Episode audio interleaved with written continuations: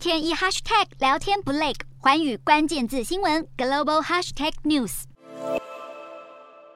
波涛汹涌的河水不停往前冲刷，阿富汗东部十四号发生豪雨，引发河水暴涨，死伤灾情持续攀升，许多作物、房屋、道路也因此毁损。然而，同样位在亚洲地区的中国，近期却面临新一波热浪。由于长江流域降雨量较过去同期偏少四成，是一九六一年以来最低，这也导致周边水库的蓄水量大幅减少。用来调节长江的鄱阳湖也因为降水少、蒸发量大，促使水位快速降低。周边稻农为了灌溉作物，只好抽出湖水来应急。至于欧洲热浪灾情，也没有要放缓的趋势。西班牙今年夏季以来，已经有上千人因为中暑而丧命。当地交通局更指出，酷热的天气还可能影响居民的身心能力，导致驾驶车辆时反应能力降低，造成更多交通事故发生。根据官方资料，今年七月，西班牙有一百三十一人因交通事故死亡，和疫情前的二零一九年同期相比增加了百分之十二。